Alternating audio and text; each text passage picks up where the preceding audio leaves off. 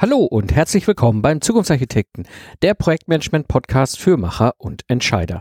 Am Mikrofon ist wieder Mike Pfingsten. Als Troubleshooter-ID gebe ich dir Tipps und Impulse aus der Praxis, damit du deine Projekte auf die nächste Ebene heben kannst.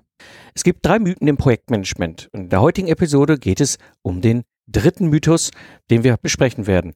So wirst du in der Episode erfahren, wie du mit einem einfachen Trick in deinen Projekten schneller wirst. Und darum freue ich mich wieder hier im Gespräch einen ganz besonderen Menschen begrüßen zu können.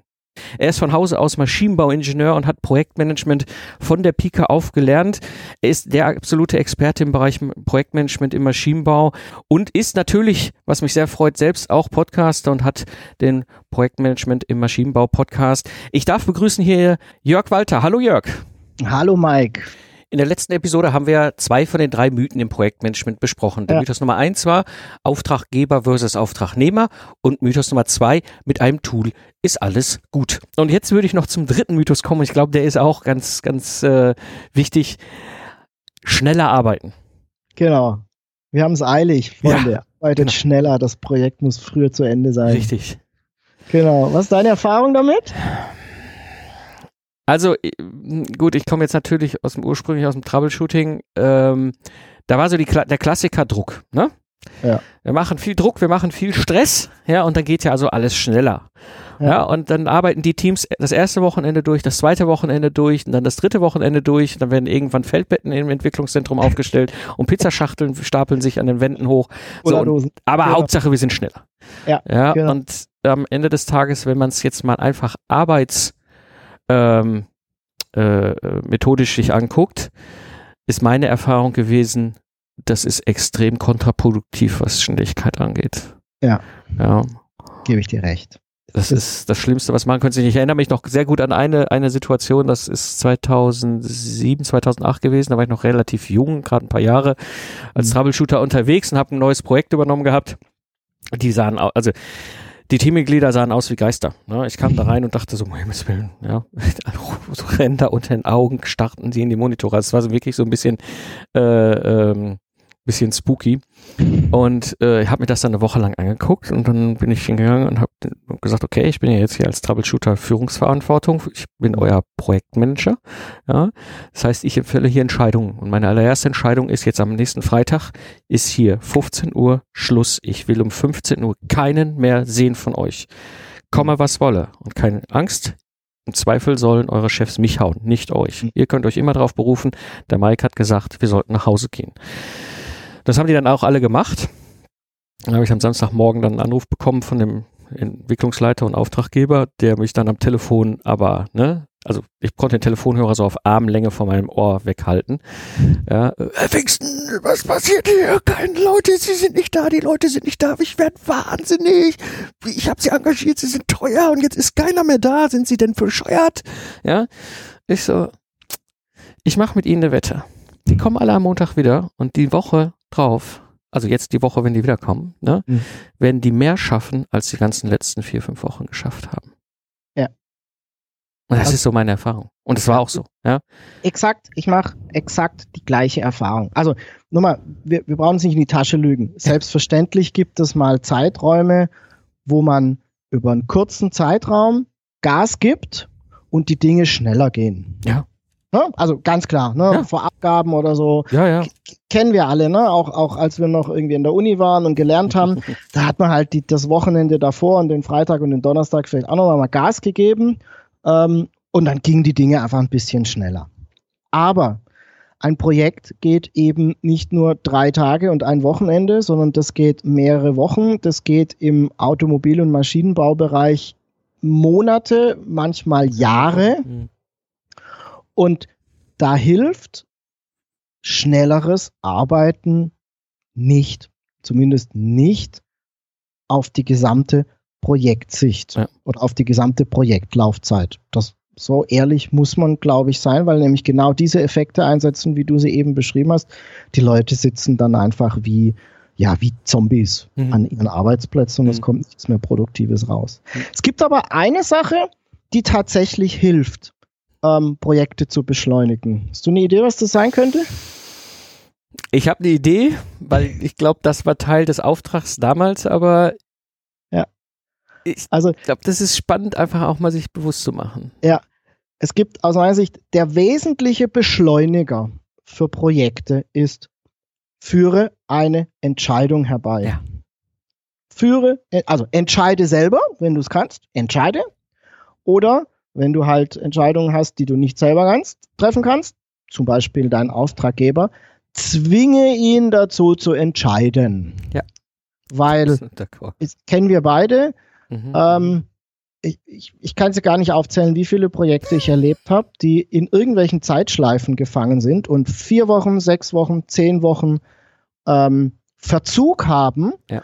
Und der eigentliche Grund ist, es gab keine Entscheidung zum nächsten Schritt im Projekt. Ja. Ne? Also es ist ganz oft, du hast zwei, drei Möglichkeiten. Du hast in, in meinen Projekten sehr oft mal ein technisches Problem, wo du mhm. nicht so genau weißt, wie du damit umgehst. Ähm, du hast dann, was weiß ich, drei Optionen. Die haben alle Vorteile, die haben aber leider, das ist das Dumme bei Optionen, auch alle Nachteile und mhm. Konsequenzen. Mhm. Und keiner entscheidet. Mhm. So, und das ist das Tödlichste, weil damit die Zeit verstreicht und du hast zu 100% Wahrscheinlichkeit einen Verzug. Ja. Wenn ich jetzt entscheide, habe ich nur zu 30% äh, einen Verzug. Ja. Ne? Also ich habe entweder habe ich eine habe ich eine gute Entscheidung getroffen, dann ist alles super, dann geht es in die richtige Richtung.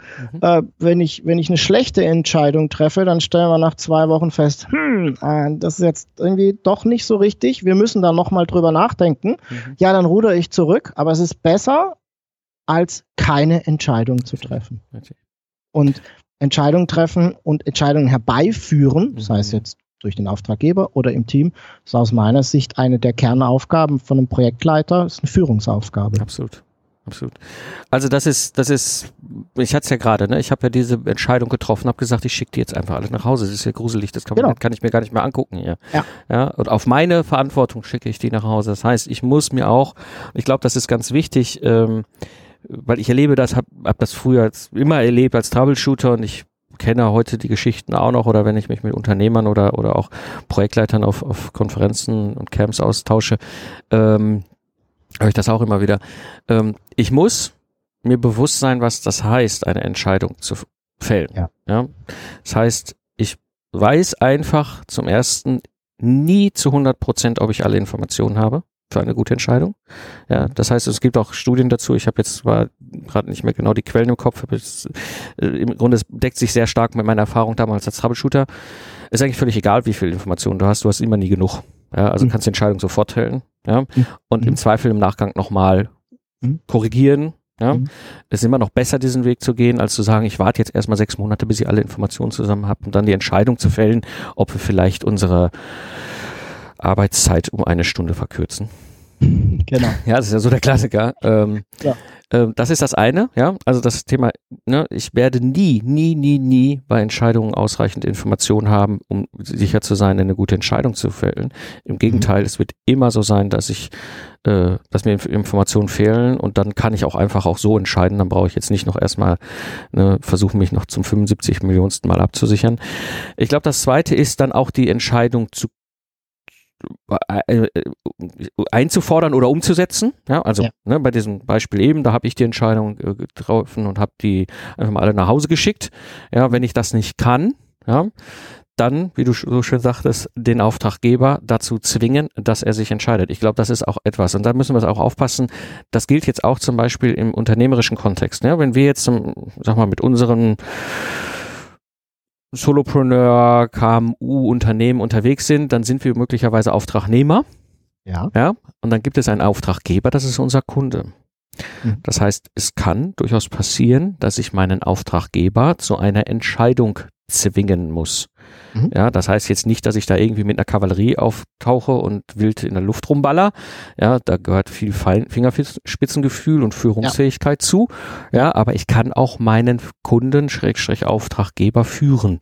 Und das ist für mich ein ganz wesentlicher Teil, dass ich eben in der Lage bin, diese Kompetenz zu haben, weil ich diese Entscheidung brauche. Ja? Mhm. Ähm, so, und dann, wenn ich diese Entscheidung gefällt habe und diese Entscheidung umsetze, das ist der nächste Punkt für mich, eben man halt auch immer zu schauen, okay, wir wissen immer, eine Entscheidung kann nie perfekt sein. Das bedeutet, ich muss mir immer bewusst sein, aufgrund der meiner Entscheidung kann es sein, dass wir vielleicht nicht in die richtige Straße abgebogen sind. Da muss ich gucken. Ja. Ich sag mal, im schlimmsten Fall muss ich halt einen Rückwärtsgang ein, ein, einlegen, nochmal zurückfahren an den Kreuzungspunkt, wo ich die Entscheidung gefällt habe und eine andere Entscheidung fällen. Ja. Das ist jetzt der Worst Case. Aber es ist immer noch billiger, als wenn ich dann doch ein halbes Jahr an der Kreuzung rumstehe Genau. äh, und gar nichts passiert. Also sehe ich genau so.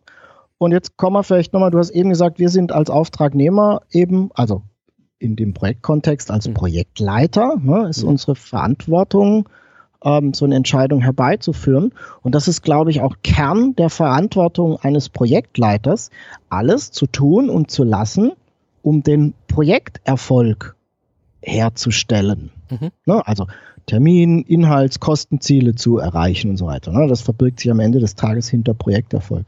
Das heißt, ähm, ich wäre von einem Projektleiter enttäuscht, der sich hinsetzt, die Hände in den Schoß legt und sagt, ja, aber mein Auftraggeber entscheidet nicht. Und wenn ich dann sage, ja, was tust du denn? Sagt er, ja, ich warte, bis er entscheidet. Dann haben wir, glaube ich, einen Projektleiter, bei dem wir so ein bisschen Nachholbedarf haben. Mhm. wenn wir das. Mhm. Heißt, meine Erwartung an einen, auf, an einen Projektleiter ist, dass er dranbleibt, Ja. dass er ein bisschen den Wadenbeißer gibt. Wir, wir, sind, wir wissen beide, wir können einen Auftraggeber nicht wirklich zwingen im Sinne einer hundertprozentigen Garantie, dass es eine Entscheidung gibt. Aber ich kann alles dafür tun, dass ich möglichst sicher eine Entscheidung kriege. Ja. Ne? Also ich kann es so unangenehm wie möglich machen, nicht zu entscheiden Richtig, genau. und dranbleiben. Ich Richtig. kann Konsequenzen aufzeigen. Ich kann diese Entscheidung immer wieder auf die Agenda, also diesen Entscheidungsbedarf, immer wieder auf die Agenda holen. Ich habe auch als Auftrag, äh, als, als Auftragnehmer, als Projektleiter die Verantwortung, die Entscheidung so vorzubereiten, dass sie möglichst einfach zu treffen ist. Ja. Ne? Das sind alles Dinge, die ich tun kann. Ähm, und das ist eben meine Verantwortung als, als Projektleiter, ähm, dort immer wieder in diese Kerbe zu hauen und es auch möglichst leicht zu machen, eine Entscheidung zu treffen ähm, und da eben aber auch dran zu bleiben, damit, wenn es denn dann jemand anderes ist, diese Entscheidung auch herbeigeführt wird. Ich glaube, das ist ein ganz wichtiger Punkt, Projekte schneller zu machen. Ja. Muss ich, oder schneller zu arbeiten, ne? wir müssen ja schneller arbeiten, schneller arbeiten, muss ich einfach in dieser Situation sein, dass ich Entscheidungen herbeiführen kann. Ja. Genau. Damit verbunden habe ich dann aber auch natürlich grundsätzlicherweise die Situation, dass ich eben, ich sag mal, Entscheidungen führen muss. Ja. Und ich sag mal, ich kann, ich kann Menschen eh per se nicht zwingen. Ja, ich war jetzt als Troubleshooter natürlich sowieso in der Sonderrolle. Ich hatte ja, es war ja eher wie Ehrenamt. Ne? Mhm. Ähm, ich habe Ja. keinerlei Führungsverantwortung, Schrägstrich Kompetenz. Ja, ich darf, ich darf dem Auftraggeber nicht führen, ich darf das Team nicht führen. Ich bin externe Rolle. Mhm. Ja, das heißt, ich habe gar keine Führungskompetenz. ich kann nicht sagen, wenn du jetzt nicht das machst, wirst du nächsten Monat nicht mehr in diesem Unternehmen sein. So und damit verbunden ähm, für mich ein ganz wesentlicher Punkt, dass ich eben Entscheidungen führen kann. Ja, dass ich, dass ich eben dranbleibe und, und, und ich weiß nicht, ich kann, äh, ich habe jetzt keine, keine konkreten Zahlen. Ich habe nur ein gefühltes, gefühltes Verhältnis zu dem Thema. Ähm, ich habe oftmals die Situation und das Gefühl, dass viel zu viele Leute sich nicht trauen zu entscheiden. Diese Entscheidungsparallaxe, ne? Also ich kann Also- meinen Kunden nicht zwingen, ich kann mein Team nicht zwingen, ich kann Also die ich- Entscheidung nicht fällen. ich ich habe das, ich habe auch keine Zahlen. Ähm, ich habe das gleiche Gefühl wie du auch. Ich glaube, dass wir zu wenig Entscheidungen in den Projekten haben. Ich kann so, also ich, ich würde es sogar stark beziehen auf die Projektleiter. Ne? Das die, passiert mir leider zu oft die Situation, die ich beschrieben habe, dass die Hände in den Schoß gelegt werden, Mhm. ähm, gesagt wird, ja, pff, der entscheidet ja nicht und ich bin ja jetzt nicht verantwortlich und wir kriegen ja keine Entscheidung. Ne? Mhm. Ähm, ich ich habe eine Idee, woran das liegen kann, Okay. Dass das so ist. Äh, ich glaube, wir haben ein Ausbildungsproblem. Oh, ja. Das Also gar kein, gar kein ja. fachliches, ne? Also ja. alles gute Ingenieure und so weiter. Ähm, aber selbst wenn wir, äh, wenn, wenn wir mal gucken, wenn, wenn Projektleiter ausgebildet werden, ähm, dann wird eben sehr oft begonnen, und das mache ich auch, ne? also Mhm. der normale Weg, glaube ich, eher so das Handwerk zunächst mal zu erlernen. Ne? Also die Instrumente zu verstehen, so wie du es vorhin beschrieben hast, den Werkzeugkoffer mal zu beherrschen, äh, mal zu gucken, wie funktioniert eine Zange, wie funktioniert ein Hammer und warum kann ich mit dem Hammer ganz schlecht Schrauben in die Wand drehen. Mhm. Also brauche ich vielleicht ein anderes Instrument. Ne? So, ähm, das findet ja, also oftmals findet selbst das nicht statt, aber Unternehmen, die sich das Thema angenommen, das, dessen Thema angenommen haben, die bilden ihre Projektleiter und ihre Projektteams zumindest in diese Richtung aus. Mhm. Ähm, aber da gehört noch ganz viel m, andere Dinge dazu, die ein Projektleiter äh, können kann. Ich, ich, ich habe da vor einer Weile mal dazu so eine, ich habe es Kompetenzpyramide genannt, Mhm. mit mehreren Ebenen. Da gehört eben Wissen dazu, wie führt man denn? Mhm. Ne? Was, was ist eigentlich Führung? Mhm. Und wie, wie, Mhm. wie führe ich denn ein Team? Und wie führe ich auch meinen Auftraggeber? Mhm. Da gehören aber auch solche Dinge dazu wie moderieren können, präsentieren können. Mhm. Ne? Also Mhm. Sachverhalte erklären. Das ist ja das, was Ja. hinter präsentieren steht. Ne? Also Ja. Sachverhalte erklären. Ja. Und hinter moderieren steht unterschiedliche Meinungen, Sichtweisen Mhm. zu erfassen und irgendwie zu bündeln und zu einer Mhm. Lösung zu kriegen. Das heißt, da gibt's noch so ein ganz anderes, also ein ganz ein viel größeres Gemenge an Themen, die ich als Projektleiter ja nicht immer alle Perfektion, perfektionistisch beherrschen muss, aber zumindest mal so eine Idee haben muss. Und das, das, das vermisse ich so ein bisschen bei der Projektleiterausbildung. Und dann Mhm. kommt es, da die, die, die Spitze des Eisberges, die wir beide dann sehen, ist, dass eben nicht entschieden wird. Ja. Weil, weil nicht, ne, also da fehlt dann das Wissen, den Sachverhalt klar darzustellen, da fehlt das Wissen, wie ich unterschiedliche Meinungen integriere, da fehlt das Wissen, wie ich dann diese unterschiedlichen Meinungen zu einem Ergebnis führe. Und ja, wenn ich es nicht kann, mache ich es nicht. Das Mhm. kann ich total nachvollziehen. Mhm. Ne? Und ich glaube, das ist am Ende des Tages so ein Stück weit dann ein Ausbildungsthema. Stimmt, da gebe ich dir recht. Also, da sprichst du, glaube ich, einen ganz, ganz wesentlichen Punkt an. ähm, gerade, gerade im Projektmanagement. Ich meine, wir beide kennen ja Ben Gerob sehr gut und er hat ja auch das Thema Führung, wobei seine Ja. Führungsthemen sich ja mehr so in einem kl- klassischen Führungskontext eines Mhm. Unternehmens abbilden, was wir ja Linienorganisation dann nennen. Ja, Mhm. egal ob es moderner aufgestellt ist oder klassischer aufgestellt ist, ist es, ist es auch Führung, ja, und da gibt es ganz klar Ausbildungen zu. Ich meine, Bernd macht da ein super Programm. Ja. Ähm, und wir beiden kommen jetzt aus dem Projektmanagement. Da ist Führung auch Führung, aber manchmal doch anders, weil ich habe aus meiner Sicht heraus, meiner Erfahrung, ist Führung im Projektmanagement häufig viel intuitiver. Ja. Ja, ich bin auch manchmal viel kurzfristiger unterwegs. Ähm, ich ich habe an einem Tag manchmal drei verschiedene Projektsituationen. Ja, stehe morgens auf, alles cool. Ja. Und dann kommt um 11 Uhr der Anruf und dann schmeiße ich noch ganz hektisch eine Unterhose in den Koffer und dann bin ich irgendwie drei Stunden später auf, in, einer, in einer Ecke der Republik und das ist alles ganz fürchterlich, Mhm. um dann abends irgendwie mit dem Projektteam oder dem Auftraggeber dann noch irgendwie ein Bierchen zusammenzusetzen und dann geht's dann doch alles wieder. Ähm, also das ist, das ist äh, Führung im Projektmanagement und du hast einen ganz wesentlichen Punkt an, ange, äh, reingebracht. Der ist, da, der, da kam mir das, das Thema nochmal auf, was ist eigentlich der Unterschied zwischen Führung im, in der Linie oder klassisch ne, als Führungskraft und was der Unterschied bei Führung im Projektmanagement? Ich glaube, ist das Thema Führung des Auftraggebers. Mhm. Wir haben im Projektmanagement immer alle einen Auftraggeber, den wir führen müssen. Ja? Und das ist eine ganz wesentliche Roll Aufgabe für uns Projektmanager. Und da müssen wir lernen, den zu führen. Und da kommen genau diese Sachen. Ne? Ich muss in der Lage sein, über Moderation verschiedene Sichtweisen zusammenzufahren. Ich muss das Ganze kommunizieren in Form einer Präsentation. Und zwar so, dass mein Auftraggeber das versteht ne? und nicht mein Softwareingenieur, der irgendwelche ne, Bits und Bytes durch die Gegend schiebt, sondern im Zweifel ist mein Auftraggeber ein Kaufmann und der Ja. klingt sich aus nach drei Sätzen. Äh, das muss ich kommunizieren können um ihm klarzumachen, was für eine Entscheidung ich brauche. Das heißt, dieses Führen eines Auftraggebers ist etwas, was im Projektmanagement Standard ist. Es gehört immer dazu. Und das ist aber etwas, was im klassischen Kontext als Führungskraft weniger häufig dazu kommt, weil ich habe meinen Chef, meinen Vorgesetzten, den ich auch führen muss, aber das ist ja jetzt nicht mein Tag ein Tag Ausgeschäft. Ja. Ja, und ich glaube, das ist interessant. Und da gibt es im Projektmanagement echt noch viel nachzuholen, was Ausbildung angeht. Denke ich auch. Das denke ich auch. Gut, ich denke, wir haben das Thema diese drei Mythen, ne? Auftraggeber versus Auftragnehmer. Mit einem Tool ist alles gut und schneller arbeiten mal so im Bogen gespannt. Mhm. Jetzt würde ich gerne noch eine Frage an dich stellen, Jörg. Okay. Wo finden wir dich im Netz? Ah, okay, die kann ich einfach beantworten. ähm, ja, äh, an den, zunächst mal an den üblichen Stellen. Ne? Also ihr findet mich bei Xing, bei Facebook und so weiter. Ähm, dann findet ihr meine Internetseite meiner Firma, projekt- und innovation.de mit einem Bindestrich dazwischen.